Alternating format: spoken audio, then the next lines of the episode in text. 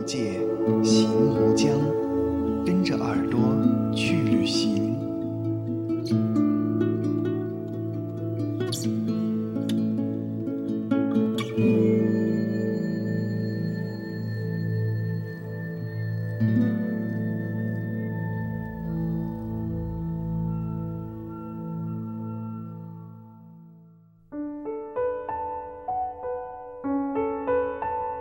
Hello，大家好，这里是耳朵旅行网络电台，依旧在每周三和你相约的旅行家专题，我是主播二莫。在过去的几周呢，我们相继推出了成都、都江堰、康定三座城市的旅行特辑。那许多热爱旅行的朋友们纷纷给微博和微信留言，希望我们推出更多的城市旅游特辑。同时呢，还为我们推荐了更多的候选城市。二莫在此次代表耳朵旅行团队感谢大家的关注，我们会尽快的制作其他的城市特辑推出。如果你喜欢我们的耳朵旅行，不妨将我们也推荐给你的朋友。同时呢，欢迎大家关注新浪微博“耳朵旅行家”，同时我们还有微信公众账号“耳朵旅行”。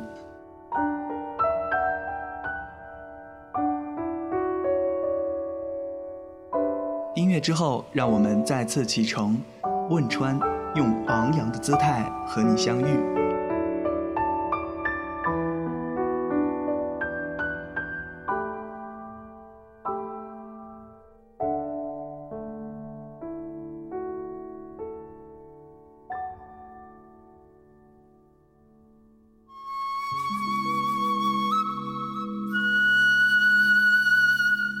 音乐之后，欢迎回来。让我们再次倾听岷江的潺潺水声，继续上路。今天我们要去的地方，你一定非常熟悉，那就是四川盆地西北部边缘的汶川。在2008年，汶川曾经遭遇过特大地震，但是时至今日，汶川早已焕然一新。汶川人民以乐观开朗的性格重建家园，过上了崭新的生活，而汶川。也成为了许多人想要造访的地方。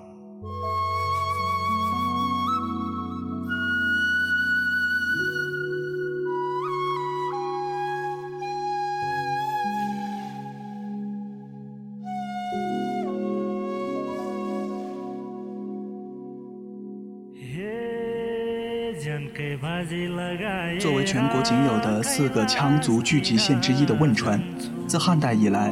这里便以岷江过境而得名，《元和郡县志》中曾记载，汶川县依县西汶水为名，而古时“汶”便是“岷”的意思，故而可见汶川与岷江两者的深厚渊源。而汶川同时也是中国民族民间艺术之乡、羌绣之乡和动物活化石大熊猫的故乡。走进这一座有着“大禹故里”、“熊猫家园”、“羌绣之乡”的美誉城市。不仅仅是为了能够在羌寨古镇里探寻悠远深刻的羌文化，还可以在青青的山色中寻找珍稀的动植物，更为的是在地震遗址中感受重生的力量。对于想要体验原汁原味羌族民俗的朋友，罗布寨着实是一个好去处。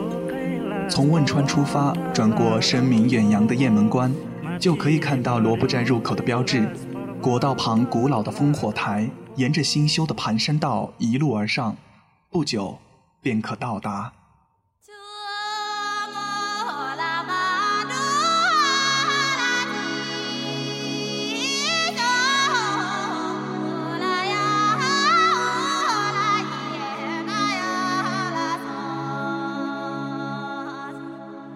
位于前往九寨的必经之路上。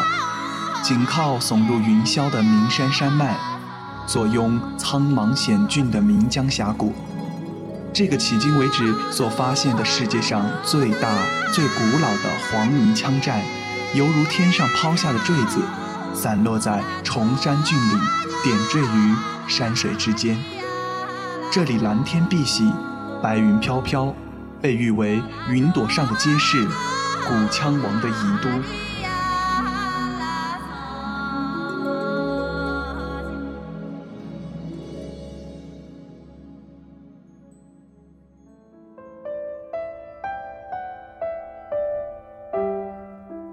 厌倦了城市喧嚣的朋友，便可在此处稍作停留，让身心在这美丽的景色中肆意舒展开来。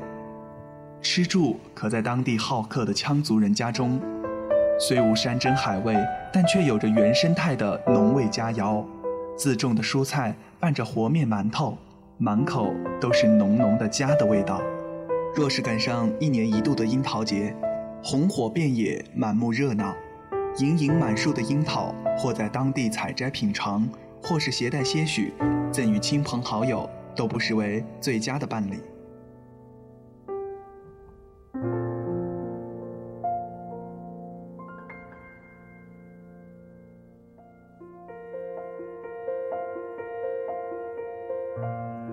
而偏好自然风光的朋友，则可以去到世界自然遗产大熊猫栖息地三江生态旅游区。这里古深峡幽，植被繁茂，在广袤无边的森林中，可以欣赏绚丽多姿的奇花异卉，在富氧空气中来一个森林浴，好好放松下疲惫的身心。爱好漂流的朋友，可以在陡折蛇形的漂流河段尽情地释放自己；同时，喜欢骑马的游客，也可以在其中的开阔地域策马驰骋，一展风姿。旅游区内景观大桥、旅游栈道。民俗步行水街绵延一体，一幅水乡藏寨的瑰丽画卷跃然于大地之上。岷江穿越，沿途奔流。汶川这个曾经因灾难而家喻户晓的县城，如今正用昂扬的姿态与蓬勃的活力，诠释着冲破灾难、砥砺前行的决心。天地映秀，古镇水墨，古城绵丝，羌城微舟。生态三江，这一颗颗镶嵌于汶川山川上的明珠，等待着大家前去采集。